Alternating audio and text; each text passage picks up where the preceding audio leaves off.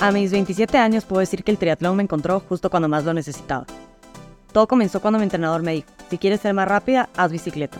Voy cerca de cumplir tres años rodando en este juguete que me revienta el corazón. Mientras que correr me salvaba la vida, yo elegía la bici para ser más rápida en el trote. Mientras yo quería ser más fuerte en la bici, la vida me quiso poner más fuerte metiéndome en el triatlón. Todo por salvarle la vida a alguien más. Hola a todos, bienvenidos de nuevo al cuarto capítulo donde esta vez les traigo a un invitado que varios pueden esperarse y varias gente también me ha pedido. Entonces es el famoso papi sponsor de Instagram que todos conocen. Me costó convencerle, así que espero que valoren porque si no lo van a perder. Eh, me costó convencerle, pero creo que era un poco más los nervios de intimidad, que él a veces se achola. Em, y nada, les quiero contar un poco en este capítulo mi historia de cómo pasé de ser corredora a triatleta. El lado de ciclista se los contaré en otro capítulo, pero quiero darle la bienvenida a Papi Sponsor, que es bastante conocido en, en mi Instagram.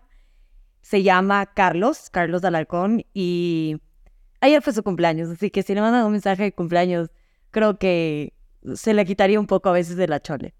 Eh, papi, bienvenido a este mini proyecto que, bueno, obviamente siempre me están apoyando en cualquier locura que se me ocurre, pero creo que es un honor que puedas estar aquí en este espacio y podamos compartir un poco más juntos, ya no solo en la bicicleta o en el trote, sino como que compartir un poco más con la gente que al final se siente un poco inspirada, no solo por mí, pero por ti. Yo siempre digo que tengo muchos seguidores por ti y no por mí. Así que bienvenido y gracias por estar en este espacio. Sé que te costó decir sí, eh, no sé, preséntate, di quién eres, por qué eres tan conocido como Papi Sponsor, lo que quieras decir de ti, em, preséntate con, con, tus fans, porque este capítulo va para tus fans seguramente. Bueno, muchas gracias, mija, traerme acá a grabar este documental, porque es un documental que tú lo pensaste y vamos a hacerle área soy Carlos Alarcón Cabezas, pues el papi, ya viejito ayer cumplí 75 años y pues con, con buena salud, a Dios gracias, sí, acompañándole siempre a mi hija en todos sus proyectos, en este especial que está haciendo. Espero que ustedes lo acompañen también, viéndoles cada capítulo que ella lo haga. Mi hija, si podemos empezar a dar una semblanza de cómo sucedió lo que tú pasaste de ser una corredora a querer ser triatleta. Bueno, entonces, como saben, este capítulo va un poco para contar esta historia eh, de los dos, porque en realidad es algo de los dos, eh, cómo sucedió esto de, de volverme triatleta, que ahora ya me puedo considerar triatleta. Entonces, en el año de la pandemia, que fue en el 2020, eh, más o menos por julio, septiembre, mi entrenador ya me había dicho como, mira, si tú quieres ser mejor corredora, deberías hacer bici porque tiene menos impacto y eso te ayudaría bastante. dije, bueno, igual voy ahorrando poco a poco y ahí voy viendo y me compro una bicicleta. Entonces me compré mi primera bicicleta y creo que no pasaron ni dos meses que yo empecé a montar bici y yo estaba cenando no recuerdo muy bien si iba a cenar, pero me acuerdo que me acerqué al comedor de mi casa y había un sobre de Solca. Em, para los que no conocen qué es Solca, es un hospital básicamente que se enfoca, diría que en el tratamiento de metástasis. Y veo el nombre de mi papá en el sobre y dije, ¿qué rayos es esto? En ese rato, no sé si cometí la imprudencia o falta de respeto, da igual, pero solo cogí y abrí ese sobre y me puse a leer qué decía ese sobre. En mi ignorancia no sabía lo que era metástasis hasta que me metí a Google y creo que fue la peor manera de, enterarme. En ese momento, en ese sobre lo que decía era, de lo que yo recuerdo, era metástasis pulmonar y metástasis ósea. Un historial un poco que tiene mi papi ahorita, o sea, está bien de salud, pero tiene eh, por genética, mm, es artritis, artritis de los huesos, de la tiroides. Eh, pero bueno, al final eso es algo que él ya se ha venido tratando. Pero esto es algo que nunca nadie se lo esperó. En ese momento, claramente, a mí me dio un parálisis eh, no, no puedo describir la sensación de ese momento, que solo empecé a gritar por mi casa, le empecé a decir a mi mamá, como, si mi papá tiene esto, tenemos, así sea que vender todo, pero él se hace tratar en Estados Unidos, aquí no, fue lo único que pasó por mi cabeza em, en ese momento. Y más bien, vamos ahí a hacer un poco de lapsos y capítulos dentro de este episodio, pero esa fue la manera en la que yo me enteré. Ahora, Pa, no sé si más bien de tu lado nos compartes cómo fue este proceso cuando a ti te detectaron esto, eh, cómo lo viviste antes de compartir, no compartirlo con nosotros, pero por qué en su momento no se dio las cosas de, compartirlo y nosotros enterarnos así. Eh, ¿Cómo tú viviste ese lado al tener esta noticia en tu vida? Bueno, yo me hacía chequeos médicos eh, cada seis meses eh, con mi doctor general que era quien me hacía los exámenes, pero en, marzo del 2020 eh, me fui a hacer los exámenes, todo salió normal, pero había, según el doctor, me pesaba, me decía que había bajado como dos kilos.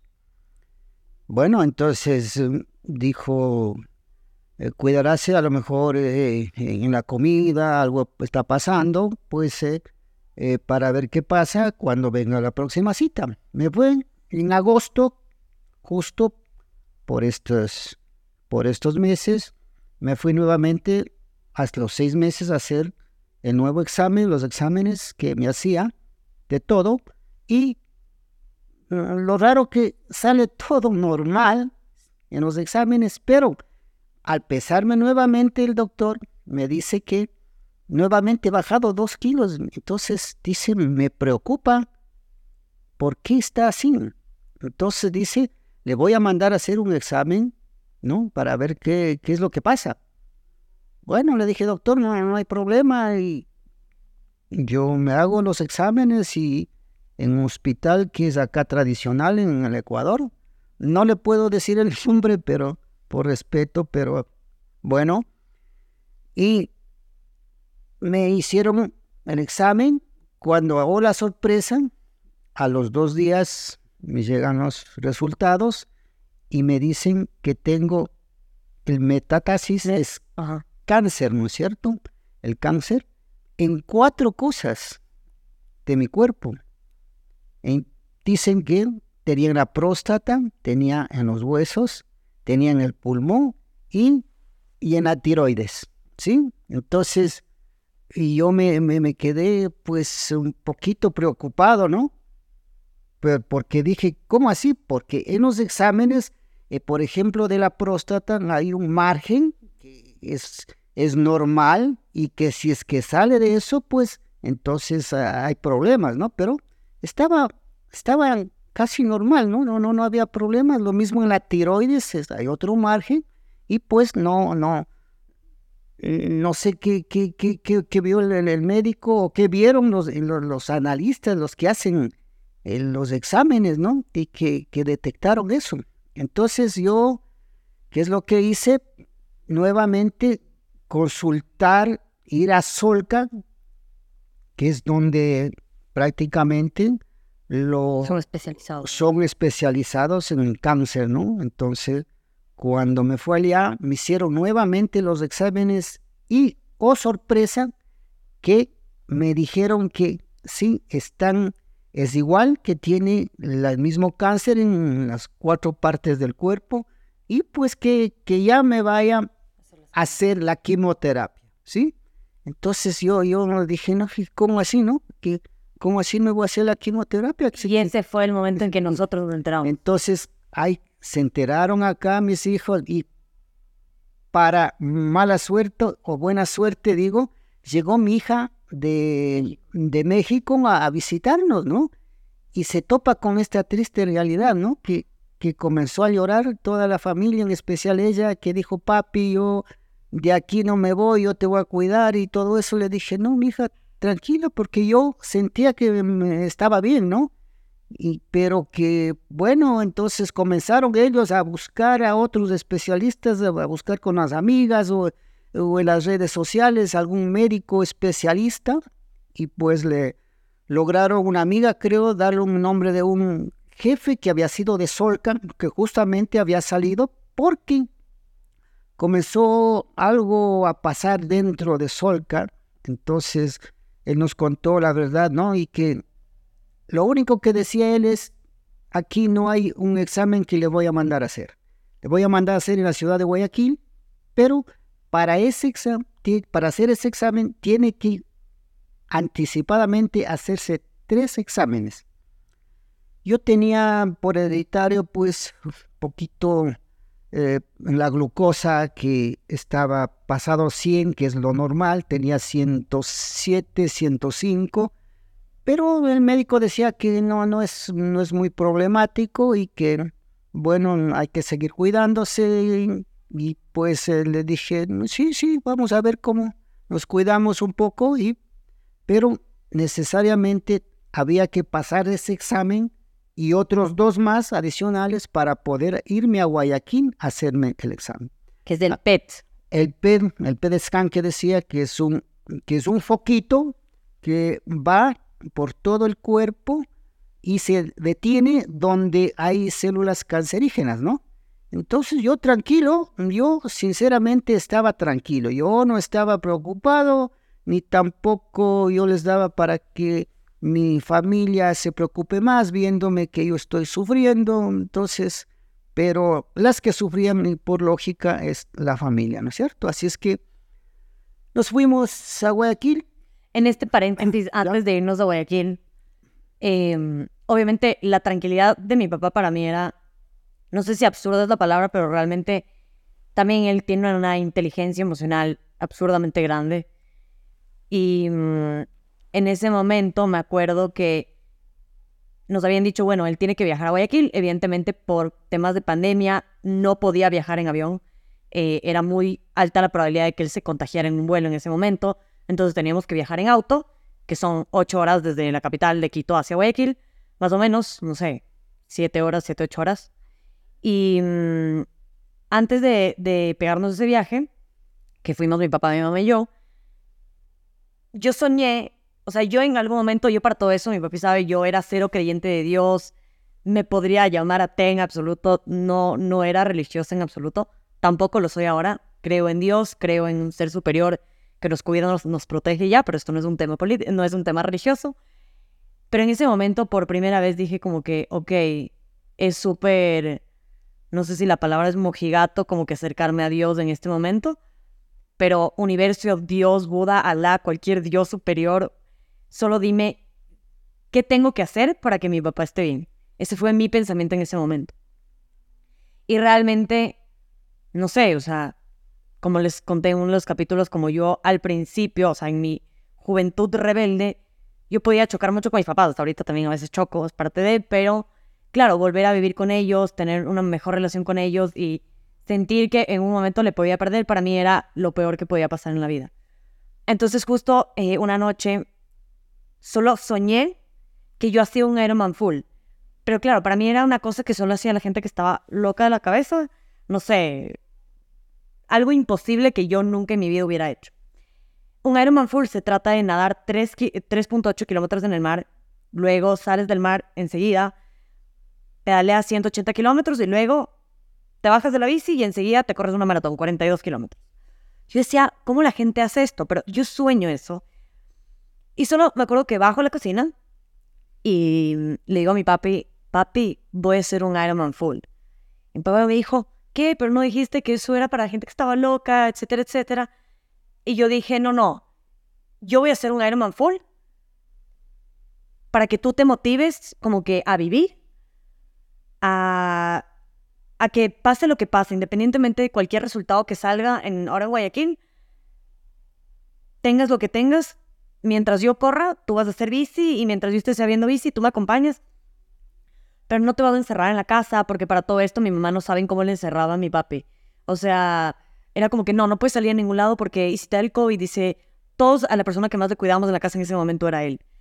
Y obviamente por obvias razones. Pero ahí le dije, papi, voy a hacer eso. Obviamente entre que yo lloraba porque estaba más sentimental que nunca eh, le dije a mi papi, no sé cuándo lo voy a hacer, ya me compré la bici voy a empezar a ciclear poco a poco, luego voy a empezar a nadar. Y puse el número exacto. Dije, quiero hacer 5.73, o sea, que es la media distancia del Ironman full, antes de hacer el Ironman completo. Y mi papi me dijo, la única respuesta en sus pocas palabras que él tiene, porque realmente es un hombre de pocas palabras, aunque no parezca, solo cogió y dijo, está bien, lo vamos a lograr. Y me acuerdo perfectamente que me dijiste, vamos a cruzar esa meta juntos. Entonces, para mí, desde ese momento en mi cabeza fue, no importa si es en un año, no importa si es en cinco, o no importa si es en diez, en que ayer teníamos justo esta conversación con mi papi, yo estoy próxima a cumplir este objetivo el 19 de noviembre, si todo sale bien y no me pasa nada, esperemos que sí. Pero si algo llega a pasar en el camino, creo que tenemos esa promesa que siempre va a estar ahí.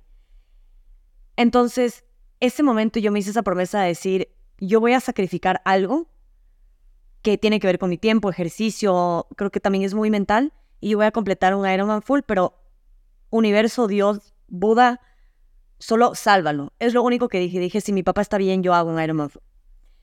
Entonces nos fuimos a Guayaquil, en este trayecto en el auto, y me acuerdo que llegamos a la puerta de Solca, mi mamá nos esperó en el auto, yo le acompañé a dejarle la puerta a mi papi, y obviamente todo con mascarillas de alcohol. Y el guardia solo me dijo un momento, señorito, usted no puede pasar. Ese rato yo me quebré en llanto, o sea, como si mi papá ya no estuviera ahí, me, me quebré en llanto. Y solo le dije, papi, espera. Y le dije, lo, solo te quiero pedir un solo favor. Y me dijo, ¿cuál? Y le dije, más bien no sé. o sea, fue un momento que lo único que quería era que él piense que esté, está todo bien, pero yo sí creo mucho en el poder de las palabras y de la mente. Y solo le dije, cuando tú estés dentro de ese escáner, máquina que sea que te vayan a meter, por favor tú medita, pon tu mente en blanco, haz tappering, pero repítete una y millón de veces que tú estás bien, que no tienes nada y que estás sano.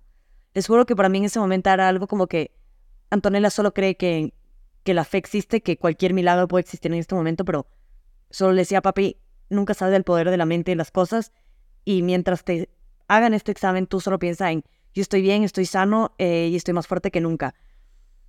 Y acá, a continuación, mi papi sigue con ese proceso cuando tú entraste a Solca. Bueno, antes de entrar a Solca, debo decir que salimos desde Quito en el carro, pero nos había dicho el médico que no haga esfuerzo en tres días y que también coma saludable. Como mi hija sabe de comida saludable, dijo, no, no te preocupes papi, yo te voy a indicar qué es lo que debes comer, ¿sí? Entonces, la, había que manejar, pues no es tan fuerte el esfuerzo que se hace. Salimos de Quito de la mañana desayunando, así ya comiendo algo sano, y pues eh, al llegar ya casi a Guayaquil, mi hija cogió ya el volante del carro para poner en, en el celular la dirección donde íbamos a llegar al hotel para luego irnos a, hacer el examen, ¿no? Entonces, ya al entrar ya prácticamente en el examen, una señorita enfermera me dice, ¿usted es diabético? Le digo, estoy queriendo, queriendo llegar a, a ser diabéticos porque mi mami que en los cielos con mi papi, ella se murió justamente de diabetes. Entonces, es casi normal que los hijos o alguno de los hijos, eh, pues, tengan diabetes, ¿no? Como ha pasado ya con unas dos hermanas mías, eh, que ya no están acá, están en el cielo con, con los papis. Entonces, una enfermera me pinchó con un aparatito y me dijo, ¿cuánto usted tenía la glucosa? Yo decía 107. Y me dijo, ¿sabe cuánto tiene ahora? Le digo, no, señorita, hoy tiene 87. Digo, no puede ser, está mal el aparatito. Dijo, no, no, es, usted tiene 87 y con mucho gusto le vamos a hacer el examen. Fueron mis tres días entonces, de comida Entonces, la, la comida que, que nos aconsejó mi hija para comer entonces hizo que baje 20 puntos, ¿no? Entonces eso es lo que tenemos que darnos cuenta, qué es lo que nosotros comemos para que la glucosa esté subiéndonos mucho hasta llegar a ser diabéticos, ¿no? A Dios gracias, yo no, no, no he llegado. Últimamente me hice un examen y mejor he bajado. He estado en 98, pues, y entonces tranquilamente entramos, entré al examen. Entonces ahí nos demoró el examen unas tres horas, porque primero tienen que inyectarnos un líquido especial y pues eh, hasta que pase eso, el líquido, hay que esperar una hora y luego entrar al examen. ¿sí? Entonces el examen también se demoró media hora y todo eso, casi a las dos horas me dice, vístase, ya se terminó el examen, pero espere un ratito a ver los resultados de, de las eh, de las computadoras, ¿no? Porque el otro examen tiene que dar los especialistas en 20, en 48 horas. Entonces, cuando, con sorpresa, vienen nuevamente y me dicen, no, tenemos que hacerle otro examen. Nuevamente, no sé, algo pasó, o sea, no sé si no, no, no creían ellos que, que, que no tenía cáncer, ¿no? Decir, no, a lo mejor se dañó los aparatos, decimos algo mal, eh, no sé si fue una obra de Dios, ¿no? Que pasó eso, el milagro, que, que hizo que para que comprueben nuevamente ellos que, que en verdad hicieron bien el examen o no sé, entonces me metieron nuevamente a hacer el examen y después de una media hora me, me dijeron ya, por favor, vístase y espere afuera. Entonces, ahí nos dieron los resultados ya, pero de las placas nomás y dijo que a las 48 horas eh, nos daban los resultados acá en la ciudad de Quito. Entonces yo tranquilo, yo salí, nunca me puse nervioso, nada. Y pues eh, a Dios gracias, a los 48 horas que venimos, decía que nos iba a llegar en, al correo los resultados, pero no me llegó, entonces me preocupé y nos fuimos donde el médico que nos mandó y me dijo, señor Alarcón, tome asiento. Digo, doctor, ¿sabe que no ha llegado los resultados? Dijo, no, yo, a mí ya me, enviaron, por favor, tome asiento y ya vamos a... Dice, señor Alarcón, quiero comunicarle que usted no tiene ningún cáncer. Así es que lo que tiene que hacer es ir a buscar una dietética, una médica. Hazme promoción, mi esposa. Para, para que pues... Eh, en, la comida algo y pues pueda que para mantener el, la glucosa más o menos estable. estable, menos de 100, ¿no? Que es lo normal. Entonces, eh, desde ahí el milagro se dio y pues mi hija para esto no quería, como les decía, regresarse a México y antes de viajar, porque ella ya tenía el boleto para viajar, entonces yo le dije, mi hija, váyase tranquila, usted tiene que trabajar, no puede quedarse aquí.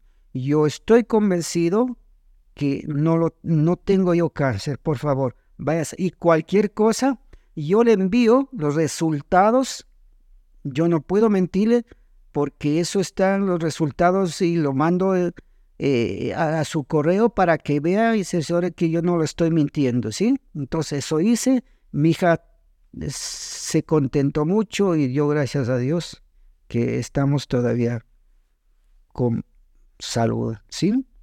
Entonces, y gracias a mi hija también, pues, que esa promesa que hizo lo va a cumplir en noviembre, ya tenemos los boletos comprados, todo está arreglado para que Dios mediante pueda ella cumplir su deseo y pues a Dios entregarle su sacrificio y a sus padres también, en especial a mí, porque por, por mí va a ser ese sacrificio enorme, que es correr creo que 12, 14, no sé si cuántas horas, 16 horas. No, no, tampoco soy tan lenta, un poquito más rápido.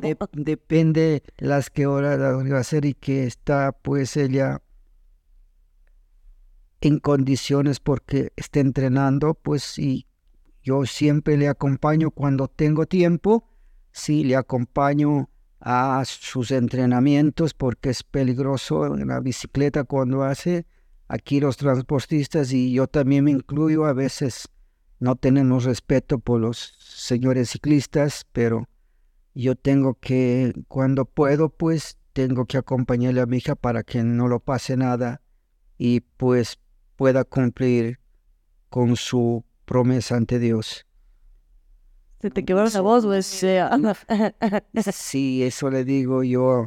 A mi hija me preguntaba si de México, le digo, mi hijita, estoy llegando a grabar con tu hermana un podcast y me dijo, ¿y vas a llorar? Le dije, no sé, yo lloro en, en ocasiones especiales cuando el cuerpo y los ojos me piden. Así es que aquí está su, su papi sponsor de mi hija, que me, me han escrito también, pero Tienes al celular de, de mi hijita, pues ella me pasa los lindos mensajes que me mandan. Yo pues les agradezco infinitamente y ayer cumplí ya 75 años de viejita y, y que Dios me dé salud y vida pues para acompañarle a Elia en todos los momentos que pueda. Qué lindo que ella ha cambiado su vida anterior por la de ser Mi mala vida. deportista, ¿no? Los papis estamos para apoyar en las buenas y en las malas, pues, y ahora está haciendo algo que le gusta y que es, es la alegría y la felicidad de los padres y de la familia que ella nos haga quedar bien, no solo a nosotros, sino que de poquito a poquito al Ecuador en el exterior. Ay, bueno, papi, qué lindas palabras. Tú eres, les juro que si ustedes creían que yo en algún momento era una roca, mi papi también. O sea, mi papi no es la persona que más muestra sus sentimientos en esta vida hasta el día de hoy, pero creo que algo que admiro de ti es que eres una persona súper detallista. Eh, eso lo aprendí muchísimo. Quizá no eres la persona que más abraza en el mundo, dices te quiero, da igual, pero yo creo que los detalles que tú haces por las personas que tú quieres y, y estar rodeados se, se muestran, se notan. Y en verdad creo que unas dos o tres veces en la vida, creo que, creo que una o dos te he visto llorar y quebrarte la voz quizá igual, unas, no sé, creo que dos veces. Y ahorita ya, ya te sentí medio ahí.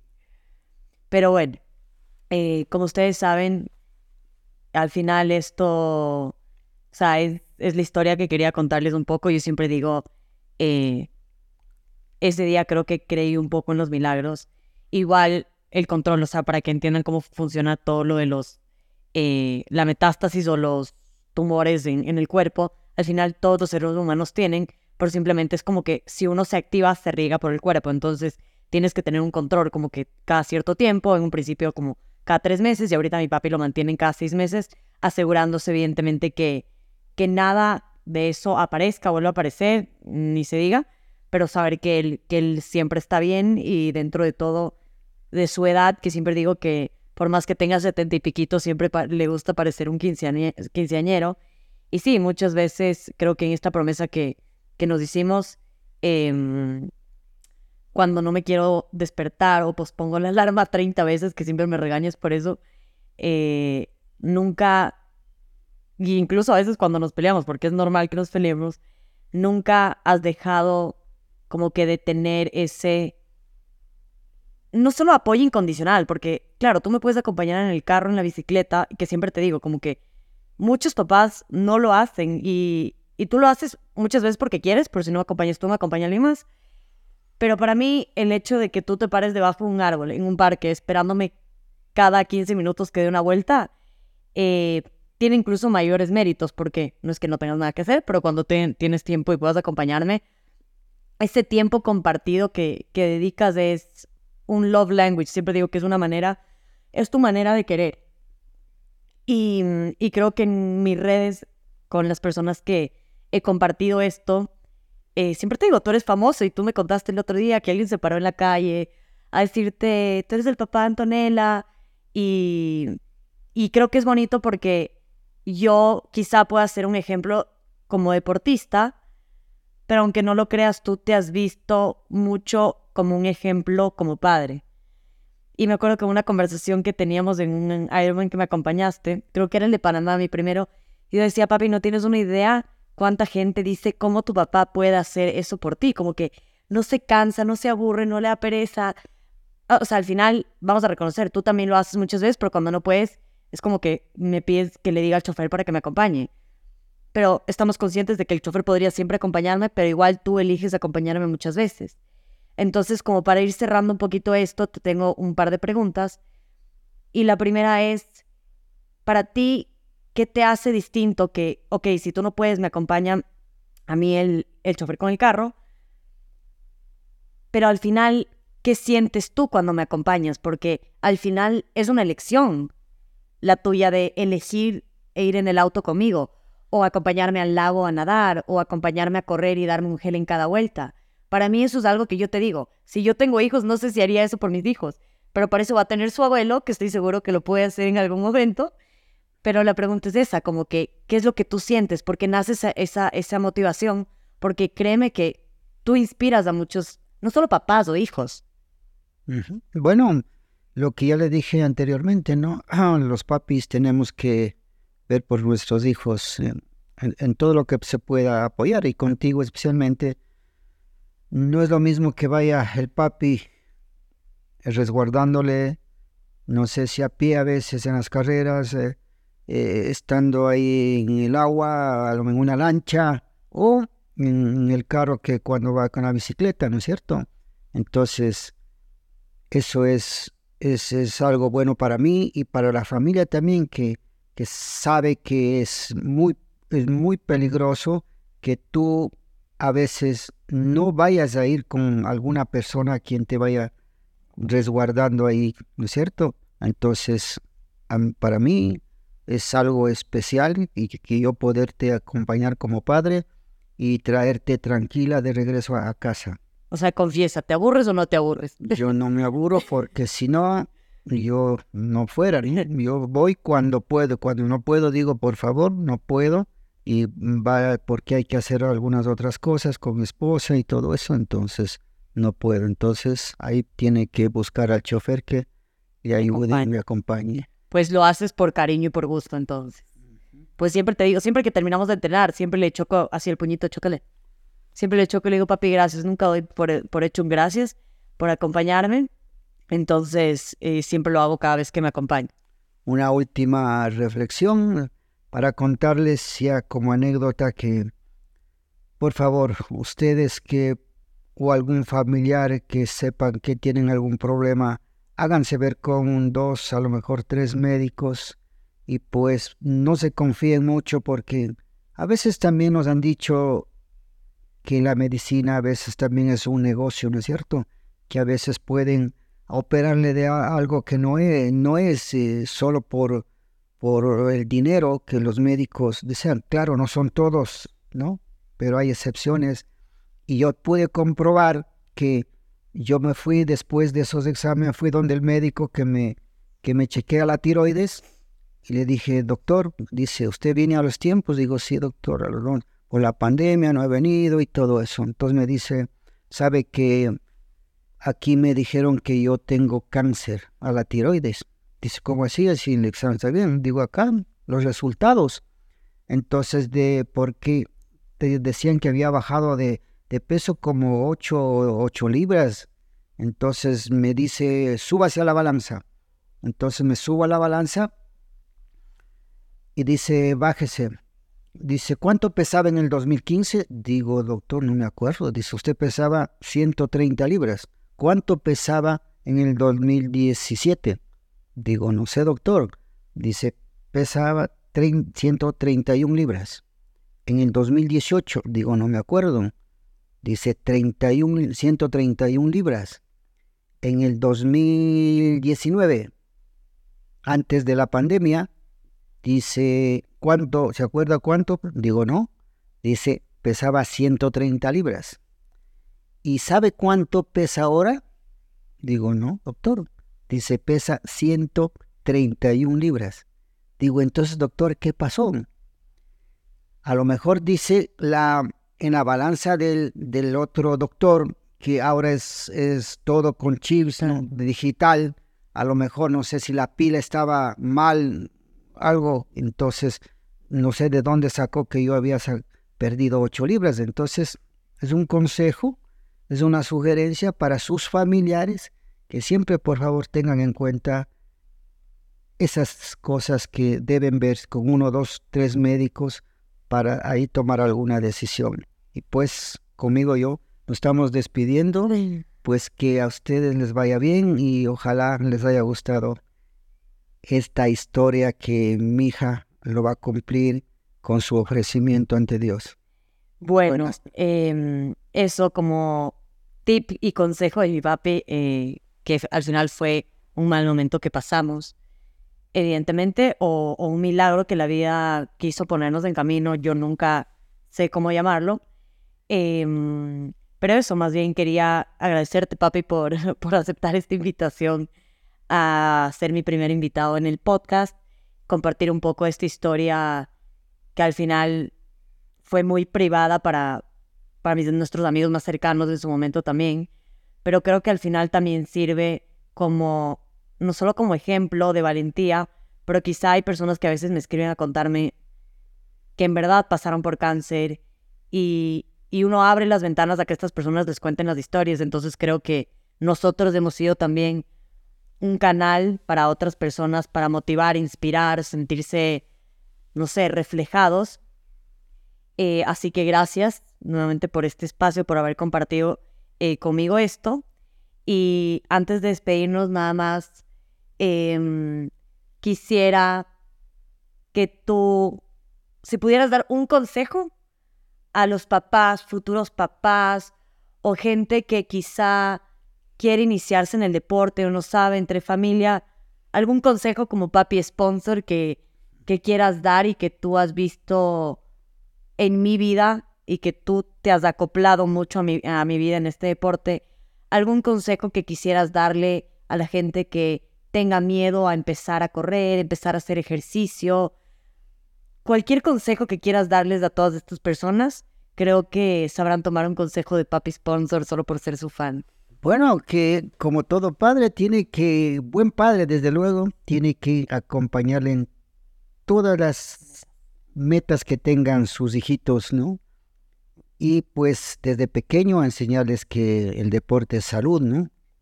Cualquier deporte que ellos escojan, pues apoyarles, no el que el papá quiera, ¿no es cierto? Tiene que ser el, el deporte que ellos escojan, qué es lo que más les guste y acompañarlos siempre. Sé que Claro, algunos no pueden por difícil porque tienen que trabajar, pero sí puede ser un sábado o un domingo que las puedan acompañar, pues y, y brindarles especialmente la protección que necesitan y ayudarles en todo lo que sea. Mm, sé que el dinerito, pues a veces es, es costoso, eh, los implementos que hay que darles a cada uno de los deportistas, pero vale un sacrificio porque a lo mejor uno de ellos puede llegar muy alto, ¿no? Y no solo dejar en alto el nombre de la familia, sino al país que lo representa. Bueno, muchas gracias a todos por este espacio y nos vemos en el siguiente capítulo. Gracias, papi, chócale. Gracias por venir. Despídete, di chao a tus fans. Chao, chao. chao.